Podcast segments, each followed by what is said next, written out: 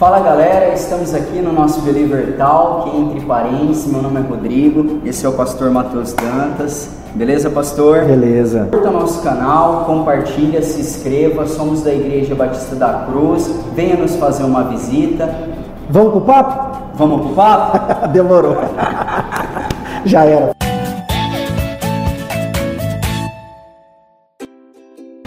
Pastor, por que as pessoas, essa galera aí, tem dificuldade em entender que o fato de Tiago estar tá falando da salvação, da justificação mediante a fé, eles pensam que por causa disso eles não têm que fazer mais nada? É, esse é um problema sério que Tiago está combatendo, né? Tiago está tentando mostrar para esses irmãos que haviam se convertido, né? e, e é interessante porque é, eles se converteram, eles estavam espalhados, e é exatamente na área onde Paulo pregava a respeito da justificação pela fé. Então, o problema dessa, dessa galera ali de Tiago é que eles não haviam entendido isso. Eles achavam assim, não, eu fui salvo, então que eles estão vivendo uma espécie de antinomismo. Então eles pensavam então que pelo fato de Paulo frisar a justificação somente pela fé sem o mérito das obras, eles deveriam viver como quisessem. Exatamente. Então o que está acontecendo aqui? Tiago não está contradizendo Paulo e nem Paulo contradizendo Tiago. As obras que Paulo condena não são as obras que Tiago exalta. E a fé que Tiago está condenando não é a fé que Paulo prega, que Paulo exalta. Então os dois estão pregando a mesma mensagem, só que um está falando daquilo que vem antes e o outro está falando daquilo que vem depois. Né? Eu até é, falei isso, se você quiser assistir a pregação completa, tá aqui no YouTube também. Eu até falei sobre isso, né? Se você inverter a ordem, você está perdido. Mas não tem como. Se você foi salvo pela fé somente em Cristo Jesus, naturalmente você vai produzir boas obras. Então a dificuldade deles era exatamente essa. Eles, eles achavam que, ah, não, eu fui salvo, eu fui justificado e não está errado, tá certo. Eu fui justificado por Deus, eu fui salvo por Deus, então a partir de agora eu não faço mais nada. Jesus fez tudo por mim.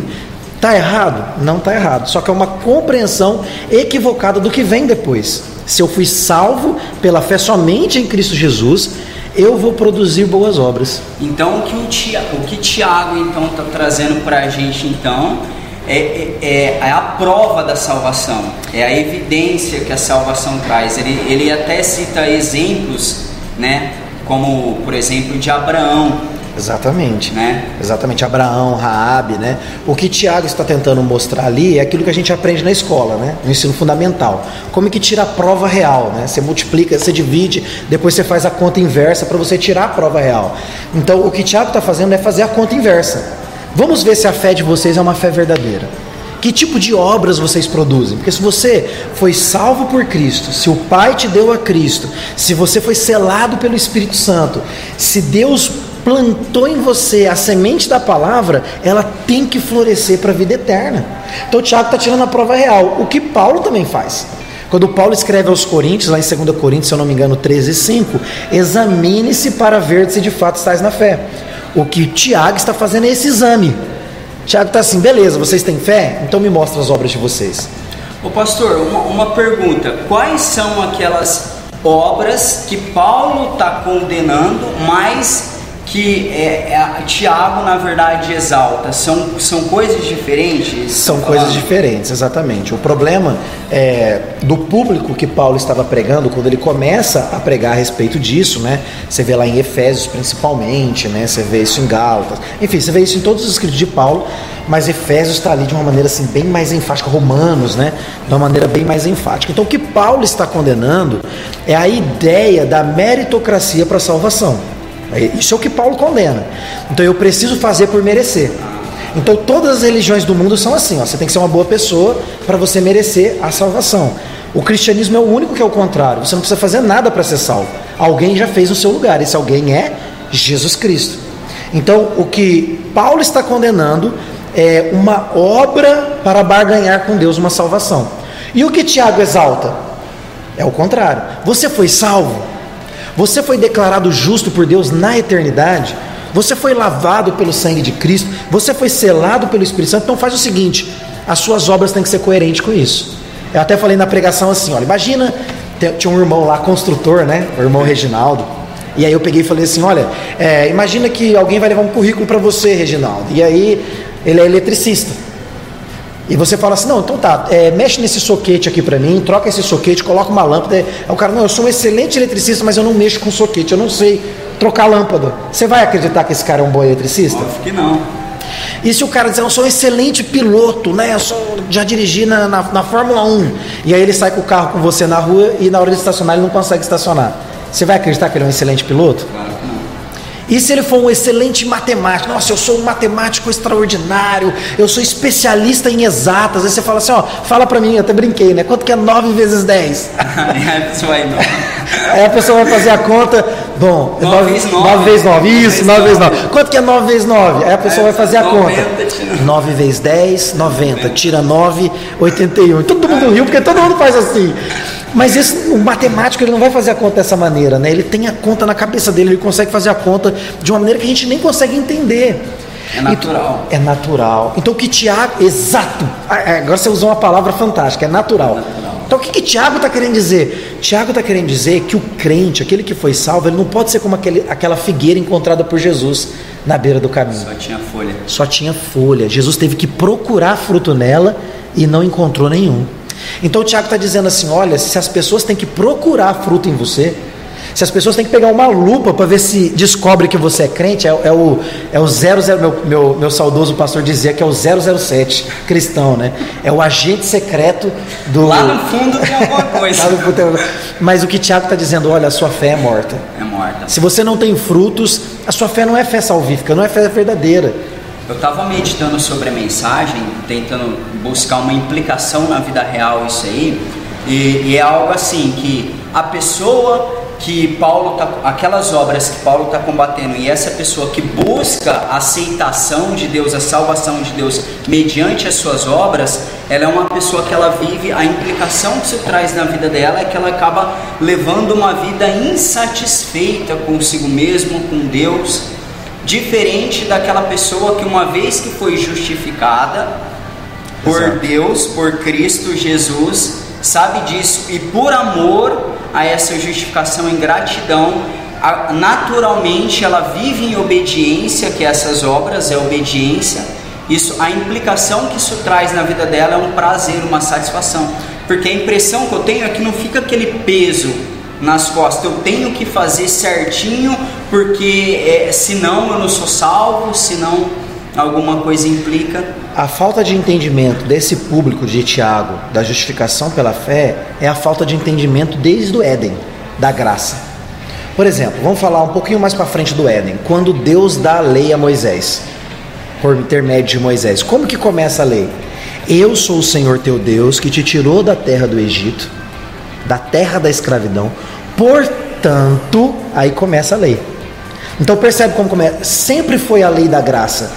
É tipo assim, eu te salvei, eu te tirei da escravidão, agora trazendo para o Novo Testamento, eu te tirei do império das trevas, eu te transportei para o reino do Filho do meu amor. Portanto, vivam dessa maneira. Então, as obras que Tiago está dizendo que nós devemos ter são esses frutos que são atos de obediência. Nós obedecemos a Deus não para ganhar algo de Deus, porque nós ganhamos tudo pela graça somente em Cristo Jesus, né? Essa, essa graça que a gente não merece. Porém, se nós formos salvos, o Espírito Santo vai nos conformar à imagem de Cristo Jesus até o dia de Cristo.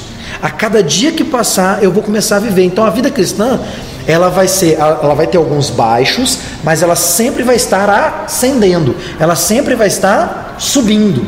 Ela não pode ser assim. Não existe isso. Ela tem que crescer. Você foi chamado para crescer, de fé em fé, de glória em glória. Esse é o chamado de Cristo para nós. Esse é o chamado do Espírito, esse é o chamado da palavra. Então o que Tiago está dizendo é: vocês precisam obedecer a Deus. E qual é a lei de Deus? Olha, cuida do órfão, cuida da viúva. Aí ele vai dizer, né, no capítulo 1, né, se te falta sabedoria, ore. O que ele está dizendo? Tudo que te faltar para você cumprir a missão que Deus te deu está disponível. Os celeiros do céu estão abertos. As portas dos céus estão abertas. As mãos de Cristo estão estendidas. Não há nada que você precise para cumprir a missão que Deus te deu que vai te faltar. Isso é maravilhoso, isso é extraordinário, hein, Tiago. Então, se a gente não vive aquilo que a gente deveria viver em Cristo, talvez seja porque a nossa fé é uma fé morta, é uma fé que não existe na verdade. Tiago conclui dessa forma, né, pastor? Conclui dessa forma. É, ele usa o exemplo de Abraão, de Rabi, e depois ele conclui dessa forma.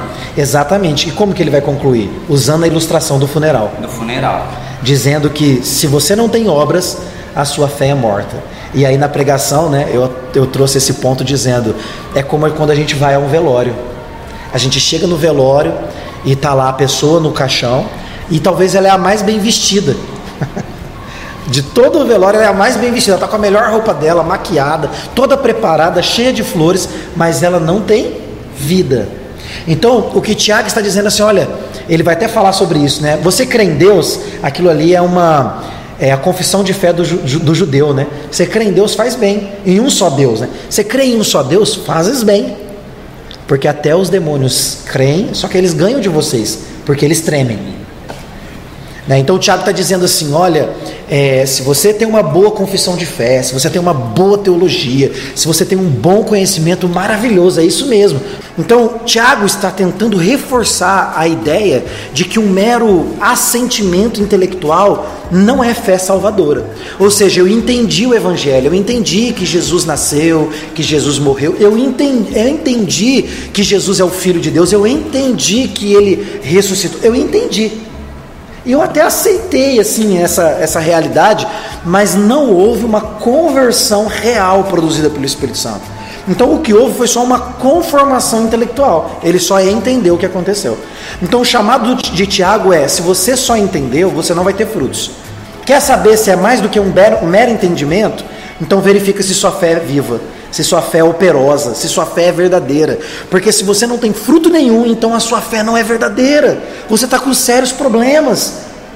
E a boa notícia é: se sua fé não é verdadeira, as portas dos céus estão abertas para você. Jesus está à disposição, ele pode te justificar, como você já entendeu que é possível, e mais do que isso, ele pode produzir no seu coração uma disposição, o Espírito Santo vai te levar a isso, a uma conformidade à imagem de Cristo. A cada dia que passar, você vai se parecer mais com Jesus. Pastor, e qual a lição final desse texto de Tiago, pregado no domingo? É, exatamente, esse é o, é, é, é o, ponto central da mensagem ali, do verso 14 ao verso 26, que é o que foi pregado. É exatamente esse aspecto de novo nascimento. Né? Então, se você crê em Cristo, você precisa ter nascido de novo. Essa é a obra do Espírito Santo. Uma vez que eu olho para Jesus com fé, e a gente sabe que essa fé vem de Deus, eu vou ter uma transmutação completa de valores, de mentalidade, de comportamento. E isso é lógico que é uma crescente, né? A gente chama isso de processo de santificação, que é a ênfase de Tiago. Então, se a minha fé é verdadeira, essa minha fé vai ser igual a obras. E boas obras, não más obras. É aquilo que João Batista vai dizer, né? Que nós precisamos produzir frutos dignos de arrependimento. Então olha para dentro de você, olha para o seu coração e observa se a sua fé é verdadeira. Se ela não é, eu tenho uma boa notícia para você: Jesus está à disposição.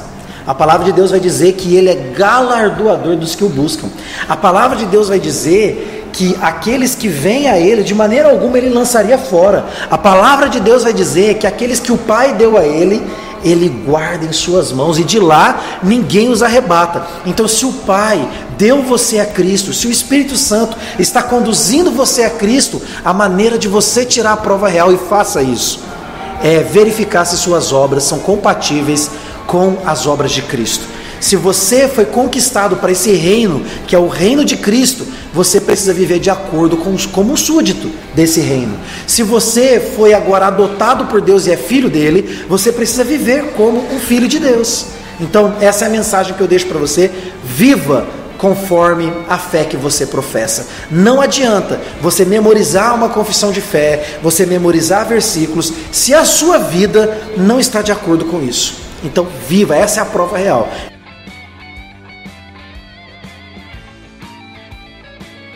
Galera, esse foi o Believer Talk, entre parênteses, com o pastor Matheus Dantas. Dá um joinha aí, se inscreva no canal. Até mais. Um abraço a todos.